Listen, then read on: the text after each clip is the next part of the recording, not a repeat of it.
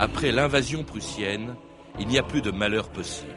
Ce fut le fond de l'abîme, le dernier degré de la rage et du désespoir. Gustave Flaubert.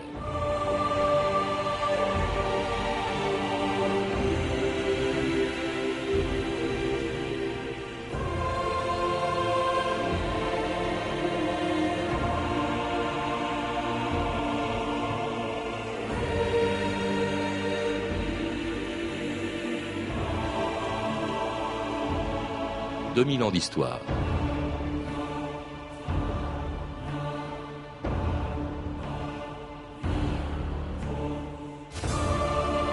Parce qu'elle est à l'origine de la chute du Second Empire, de la proclamation de la Troisième République, de l'unité allemande, de la Commune de Paris et d'un contentieux franco-allemand qui allait se prolonger jusqu'en 1945, rarement une guerre n'a eu autant de conséquences que celle de 1870. Rarement aussi dans son histoire, l'armée française ne fut aussi sûre de sa victoire quand Napoléon III déclara la guerre à la Prusse le 19 juillet 1870. Il n'imaginait pas ce jour-là que six semaines plus tard, il serait prisonnier des Allemands et que son empire serait renversé par une révolution parisienne. Nous sommes archi prêts. Il ne manque pas un bouton de guêtre, lui avait affirmé son ministre de la guerre, le maréchal Leboeuf, quand il lui avait demandé quel était l'état de l'armée française. Et c'est pourquoi le 19 juillet 1870, Napoléon III était persuadé qu'en déclarant la guerre à la Prusse, il serait à Berlin avant la fin de l'été. Il y a dans la vie des peuples des moments solennels où l'honneur national, violemment excité, s'impose comme une force irrésistible, domine tous les intérêts et prend seul la direction des destinées de la patrie. Une de ces heures décisives vient de sonner pour la France. Nous déclarons la guerre d'un cœur léger. L'armée prussienne n'existe pas.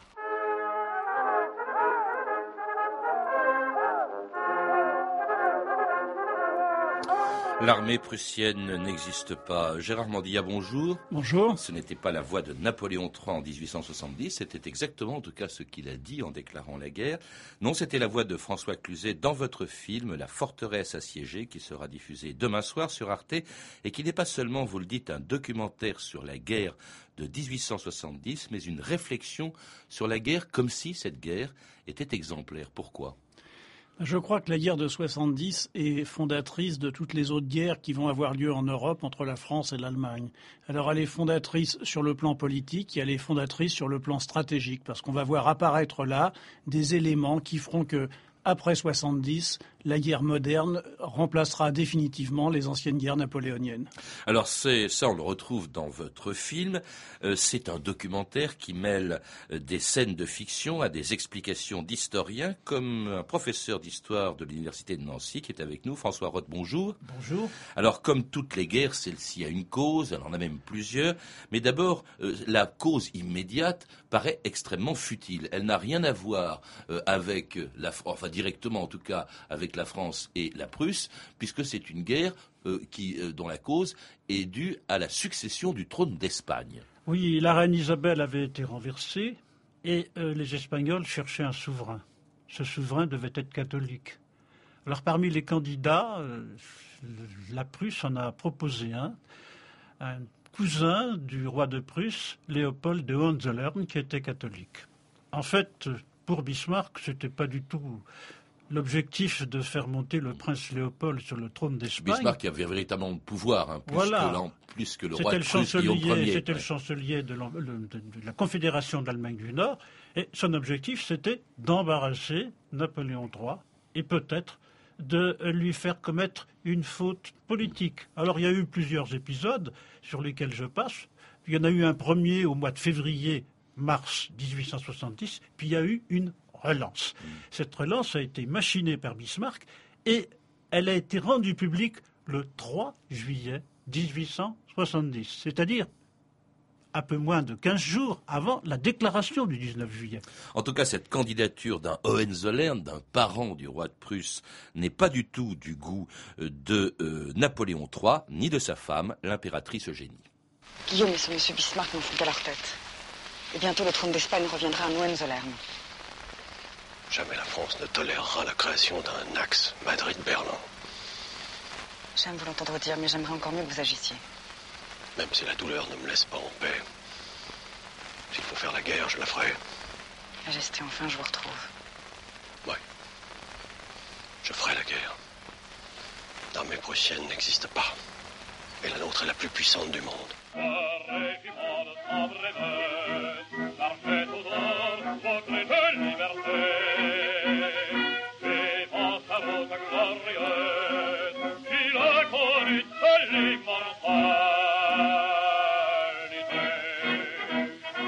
En fait, François Roth, la candidature de Léopold de Hohenzollern, qui finalement d'ailleurs lui-même l'a décliné, c'est moins un, euh, une cause qu'un prétexte. Car en réalité, vous le dites bien dans le film de Gérard Mordilla, les deux pays voulaient la guerre, mais pour des raisons différentes. Alors pourquoi la France voulait-elle cette guerre qui sera catastrophique. La France, disons, le ah gouvernement français. Oui, le, le, ministre des Affaires étrangères, qui s'appelait Gramont, et l'impératrice. Oui, eh bien, parce que, euh, semble-t-il, depuis 1866, c'est-à-dire depuis la guerre prusso-autrichienne et la victoire de la Prusse, ils avaient pris conscience que, premièrement, la Prusse pouvait devenir une puissance internationale alors qu'elle était jusque-là une puissance mineure qui menaçait la prépondérance de la France et qu'elle pouvait peut-être réaliser à son profit l'unité de ce qui était alors là les Allemagnes. Mmh. Et donc cette unité était une menace pour la prépondérance française. Et c'est la raison pour laquelle Napoléon III a dit Je ne veux pas d'un axe Madrid-Berlin. Et il y a un président historique qui revient sans cesse, mais on sera enserré comme dans une tenaille, comme au temps de l'Empire de Charles Quint. Et puis il y avait aussi sans doute la volonté de redorer un peu le blason de l'Empire qui était un, peu terni, c'est ce qu'on dit beaucoup. Du côté allemand, si je vous ai bien compris, François Roth, c'est donc, et du côté de Bismarck, c'est la volonté d'unifier les Allemagnes. On oublie toujours aujourd'hui que l'Allemagne, c'était plusieurs Allemagnes. Il y avait la Prusse, mais il y avait aussi la Bavière, le Württemberg, la Saxe, etc. Et la guerre était le meilleur moyen, dans l'esprit de Bismarck, de rassembler toutes ces Allemagnes contre la France. Voilà, c'était tout à fait ça. Bismarck avait fait la moitié du travail en 1866, mais il restait la deuxième partie du travail, réunir les quatre États du Sud. Or, ni les négociations entre souverains ou entre gouvernements, ni l'état d'opinion publique ne le permettaient. Il fallait donc un choc pour souder ces opinions publiques, et ce choc, ça a été effectivement ce que Napoléon III a fait, c'est-à-dire déclarer la guerre, unir tous les Allemands contre la France. Alors pour ça, il fallait que la guerre soit déclarée par la France, que la Prusse ait le sentiment d'être agressée. Alors c'est là qu'intervient aussi cet épisode cocasse assez extraordinaire, c'est ce qu'on a appelé la dépêche d'Ems.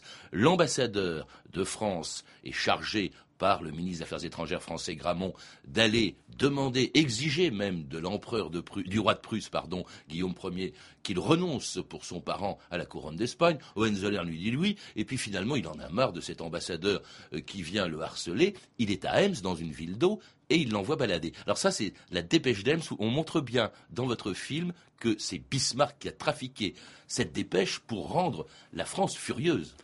Oui, en réalité, justement, Guillaume Ier n'envoie pas balader Benedetti, l'ambassadeur. Il se quitte bons amis euh, sur le constat que l'empereur ne veut pas par écrit euh, euh, expliquer encore une fois ce qu'il a déjà dit oralement.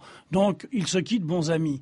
Mais Bismarck, donc Benedetti, les, les, l'équivalent allemand de Benedetti envoie un message à Bismarck, et Bismarck va faire, qui parlait euh, parfaitement français, euh, une idée formidable. Il modifie la dépêche d'Ems en coupant ici un mot, ici une phrase, etc., pour rendre cette phrase euh, provocatrice, voire insultante pour la France. Notamment, il fait dire que le l'ambassadeur de France a été raccompagné par l'adjudant de service. Alors l'adjudant de service, en fait, c'est un prince, c'est l'aide de camp du roi, mais pour un Français, l'adjudant de service, c'est un domestique.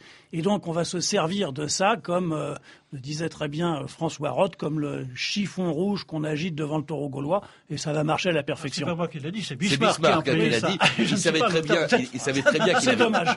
il savait très bien qu'il avait provoqué Napoléon III, qui effectivement, euh, devant cette offense, hein, l'ambassadeur reconduit par l'adjudant de service, eh bien, déclare la, la guerre. on écoute un, un extrait du téléfilm de Michel Favard, Les Alsaciens ou les Deux Mathildes. Voici le communiqué officiel. Aujourd'hui, 19 juillet 1870, à 11 h du matin, Sa Majesté impériale a fait remettre au roi de Prusse Guillaume Ier la déclaration de guerre de la France à la Prusse. Bismarck a gagné. Il la voulait, cette guerre. Il l'a. Cher ami, grâce à votre excellent matériel, nous avons battu Abdelkader en Algérie, les Russes à Sébastopol, les Autrichiens à Solferino. Demain, grâce à lui, nous irons corriger M. Bismarck à Berlin. Le ministre de la Guerre l'a encore répété la semaine dernière, nous sommes prêts. Il ne manque pas un bouton de guêtre à l'armée française. Et vous ne redoutez pas leurs généraux, qui sont remarquables. Et les nôtres MacMahon, Bazaine, Bourbaki, sous les ordres desquels j'ai eu l'honneur de servir en Algérie. Excusez-moi, Charles, mais la guerre aux colonies contre les indigènes, ce n'est peut-être pas la même chose. Les instructions du gouvernement sont claires, il ne reste plus qu'à les exécuter. Monsieur, va le déculotter, le Bismarck Ah bah le roi de Prusse Vive l'empereur Vive l'armée. À Berlin à Berlin. Alors ce qui est pathétique, François Roth, c'est d'abord la confiance qu'on a dans l'opinion publique, qui était plutôt pour le déclenchement de ce conflit, a priori, pour ce Au moins au départ. Au moins au départ. Et puis alors surtout la confiance en elle qu'avait l'armée française, ce maréchal Leboeuf, ministre de la guerre, il ne manque pas un bouton de guette, pas de problème, alors que l'armée française n'est pas préparée à la faire. D'abord sur le plan des effectifs, il y a une très très nette disparité entre les forces allemandes et les forces françaises. Oui, il y a une, disparité au départ. Cette disparité n'est quand même pas euh, aussi considérable euh, qu'on l'a dit. Parce que l'armée française, par rapport aux armées du XXe siècle, n'est pas une armée citoyenne, c'est une armée de métier.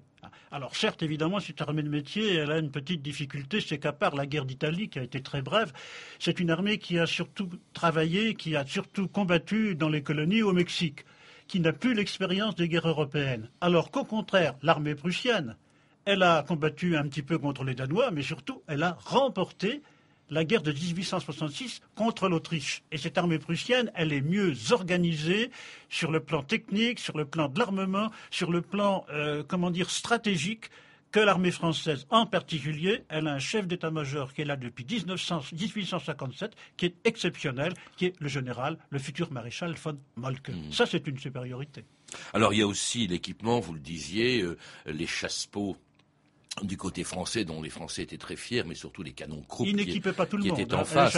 en plus, euh, il y, avait aussi une différence dans les stratégies. En fait, on a le sentiment, quand on voit votre film, Gérard Mordilla, que du côté allemand, il y a une stratégie bien précise, hein, et du côté français, on ne sait pas très bien ce qu'on va faire. Il est prévu vaguement d'aller en Allemagne. D'ailleurs, il y a une chose qui m'a effaré quand j'ai vu votre film, c'est que on était tellement certain d'aller à Berlin qu'on avait des cartes de l'Allemagne, mais pas des cartes de France. Ah Alors c'est en France qu'on s'est battu. Oui, parce que les régiments partent directement pour aller se battre, oubliant par exemple que la Bavière est quasiment frontalière de la France et que le temps que les régiments arrivent euh, du côté allemand, eh bien les Bavarois seront en Alsace et en Lorraine. Donc il y a cette espèce d'impréparation extraordinaire, surtout sans doute l'idée euh, napoléonienne de euh, la troupe qui marche à la victoire et qui emporte tout sur son passage. Donc il n'y a pas réellement de stratégie. Et ce qui est plus grave, c'est que euh, cette absence de stratégie ou cet embryon de stratégie va soudain être complètement arrêté. C'est-à-dire qu'on part pour aller à Berlin, et puis comme ça ne marche pas, on s'arrête, mais rien n'est prévu pour la défense. Et là, c'est la déroute générale. Et la déroute, effectivement, d'autant plus que les troupes françaises sont étalées tout le long de la frontière et que les Allemands, les Bavarois d'un côté, les Prussiens de l'autre. Oui, François Roth? Si je veux faire une remarque sur cette stratégie, je dirais que les Français prévoyaient d'entrer en Allemagne. C'est Napoléon III, quand il est arrivé à Metz, qui a vu l'état d'impréparation de ses armées, qui a décidé de renoncer à l'offensive. Ce qui fait que les Prussiens qui attendaient sur le Rhin sont descendus à la recherche d'un ennemi qu'ils ne trouvaient pas. Et le premier accrochage, c'est le 4 août à Wissembourg, aux frontières. Qu'est-ce qui s'est passé, mon Dieu? Qu'est-ce qui s'est passé? Foutre le camp, ma petite à Bissembourg. À on a pris la pâtée. À cinq contrats, on pouvait rien faire. Vous n'allez pas nous abandonner hein Il y en a trop. Des Bavarois, des Essois, des Prussiens. Et puis leur canon croupe, c'est l'enfer. Le maréchal MacMahon, il enchaînait comme un gosse. Les chasseurs d'Afrique, vous les avez vus? Pas vus C'est les cuirassiers qui chargeaient à. On est houblons. Les pauvres. Un vrai carnage. Ils reculaient, nos soldats invincibles, à Réchauffennes, la mort pochait leur nom. Nos ennemis, dans les bois invisibles, comme traîneaux,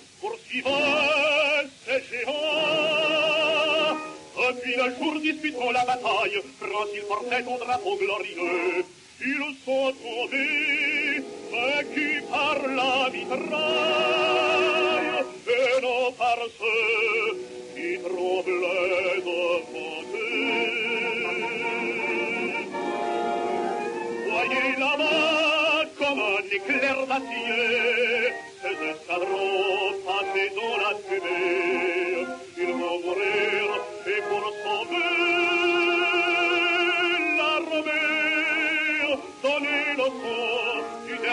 Dernier cuirassier, donnez le sang du dernier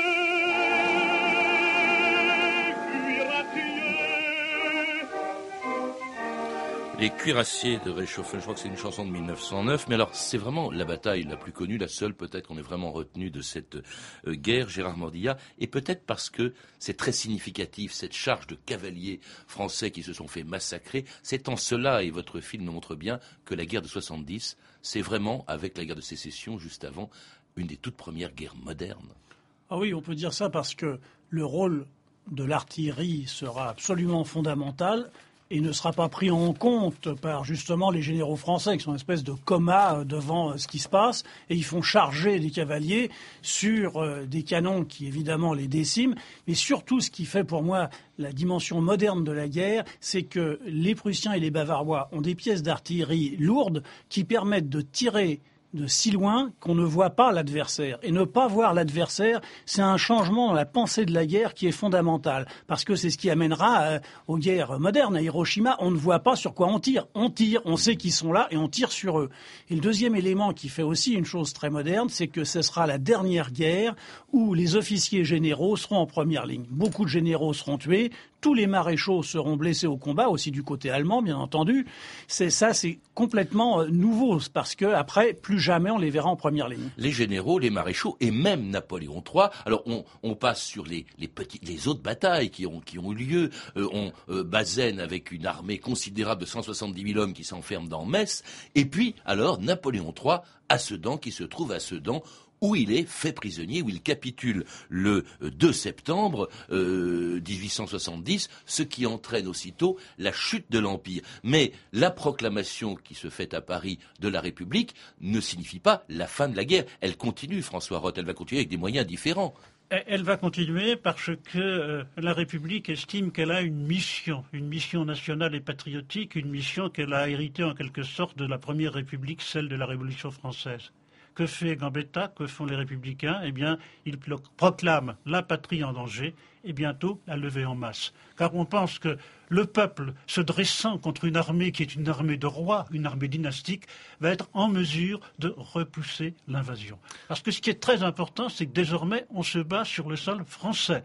Et que les Français n'ont pas l'impression, mais ils savent qu'ils défendent pas simplement un régime politique, mais qu'ils défendent leur terre, qu'ils défendent leur nation qu'ils descendent leur patrie. Et ça a été le ressort de cette seconde résistance. La référence, au fond, c'est la Révolution française. Hein, la patrie en danger. La patrie en danger. Alors il y en a un qui n'est pas du tout, qui n'apprécie pas du tout, et, vous dites que c'est à bien des égards sans doute l'événement, en tout cas le plus grand tournant de cette guerre de, de 1870, c'est ce fameux maréchal Bazaine, ancien héros de la guerre euh, du Mexique. Alors, héros, euh, c'est un grand mot. Enfin, patron, disons de la. Oui, parce qu'en plus ça a été une de culotté, ça aussi. Bon, mais euh, patron en tout cas de, du gros des forces françaises à l'époque, il s'est enfermé, je l'ai dit, à Metz Metz avec 170 000 hommes, et plutôt que d'obéir à cette République qui veut continuer à se battre, c'est-à-dire au gouvernement légitime et légal, lui, il capitule. Ça, c'est une catastrophe euh, pour la France, évidemment, à ce moment-là. Oui, la capitulation de Metz a été, une catastrophe euh, et euh, elle aurait pu, elle aurait dû peut-être logiquement, et c'est ce que pensaient Bismarck et Moltke, arrêter la guerre. Or, euh, cette catastrophe militaire, la plus grande capitulation du XIXe siècle, il y en a eu d'autres, 170 000 hommes, en gros, c'est quand même énorme. Les Allemands n'ont pas su que faire pour les ouvrir des camps de prisonniers. Eh bien, au contraire, elle a entraîné un durcissement français, un rebondissement. Certains Français voulaient négocier, notamment à Paris, Jules Favre, Thiers, qui a négocié avec Bismarck, mais qui n'a pas réussi à conclure. C'est Gambetta qui, deux tours, a, relancé euh, une seconde fois la guerre en entraînant la mobilisation en masse des gardes mobiles. Alors cela dit, c'est d'autant plus grave. Bazaine a, trahi. Oui, oui, il a trahi, mais c'est d'autant plus grave qu'il libère l'armée allemande qui était autour de Metz pour le garder, et cette armée va se ruer sur Paris. Non, elle ne se rue pas sur Paris. L'essentiel va traverser la Champagne, le Gâtinais, et va arriver sur la Loire, à mmh. Orléans c'est l'armée de la deuxième armée, l'armée de Frédéric Charles, celle qui va engager la guerre dans le centre de la France. En tout cas, la, guerre se poursuit sur d'autres euh, théâtres d'opération. Euh, les euh, forteresses, pour beaucoup d'entre elles, après la capitulation de Metz, les forteresses françaises qui sont encore assiégées capitulent, sauf celle qui est au centre de votre film, Gérard Mordilla, la forteresse de Bitch, dont le commandant Tessier refusait de se rendre. Un émissaire allemand, mon commandant. Monsieur le commandant, la défaite complète de l'armée française a eu lieu à Metz, tandis que l'armée du prince royal de Prusse marche victorieusement sur Paris. Dans cet état de choses, je n'ai pas besoin de vous faire comprendre qu'il ne serait d'aucune valeur de maintenir la place qui se trouve sous vos ordres. Mon commandant, nos armées partout sont vaincues. Les Prussiens marchent sur Paris. L'anarchie menace la France. Bitch est perdu. Sauvez la ville. Monsieur le commandant, J'attends votre réponse. Baron von Nagel, il n'est pas d'exemple que des Français se soient rendus sans combattre. Surtout dans une forteresse bien défendue. Allez dire à ceux qui vous envoient que nous sommes résolus à défendre la place jusqu'au bout. Messieurs, je veux que ce soit bien clair pour tous. Pour moi, il n'y a qu'un seul mot d'ordre. Résistance.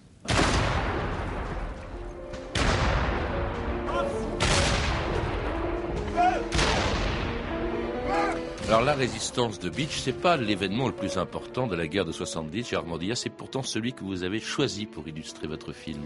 Ben, parce qu'il est très symptomatique. Le commandant Tessier, une sorte euh, d'incorruptible qui veut absolument jusqu'au bout tenir la place qu'on lui a confiée montrer qu'il est un bon, voire un grand soldat.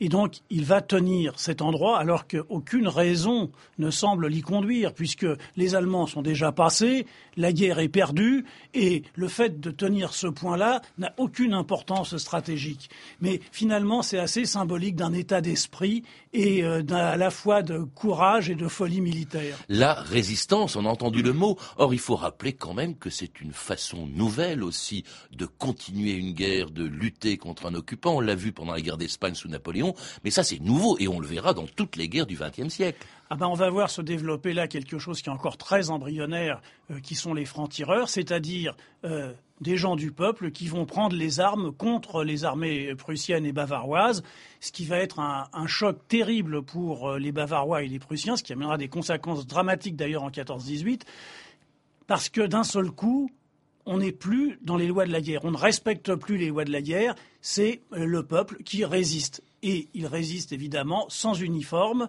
et sans hiérarchie.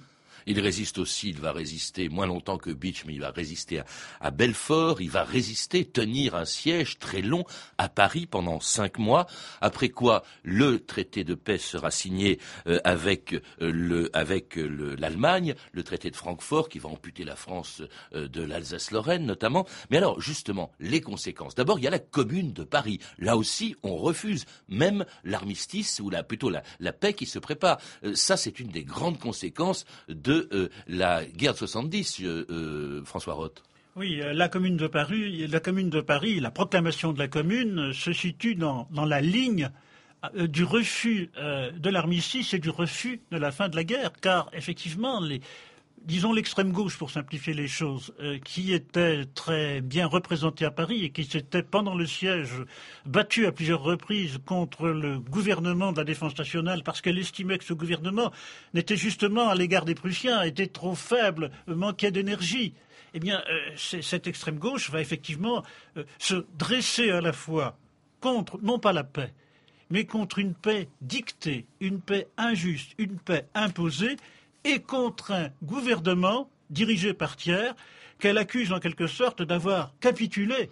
Si, je vous comprends bien, parce qu'on le présente souvent comme un soulèvement ouvrier populaire, ce qui était le cas. C'est juste. Euh, politique, socialiste, mais aussi patriotique. on oublie toujours que les deux éléments euh, existaient, qu'il y avait beaucoup de patriotisme dans le soulèvement euh, des, des communards. Alors il y a eu autres conséquences parce aussi. Parce qu'une partie de ceux-ci avaient été gardes nationaux pendant toute la période du siège et j'estimais qu'on ne les avait pas employés à leur juste valeur. Autre conséquence capitale, et c'est la guerre de 70 qui l'a provoqué, la réunification ou l'unification d'un pays qui n'avait jamais été uni, ou d'un peuple, c'est-à-dire les États allemands. Et alors la chose humiliante pour la France, c'est à Versailles que Bismarck fait proclamer le roi de Prusse empereur d'Allemagne. Dans la galerie des glaces. Dans la galerie des glaces. Euh, ça, c'est un événement considérable pour l'histoire de toute l'Europe hein, euh, euh, à suivre. Et puis aussi, bien entendu, derrière tout ça, la guerre, le contentieux franco-allemand qui se prolonge dans les deux guerres mondiales. Est-ce qu'on peut dire que 70, c'est aussi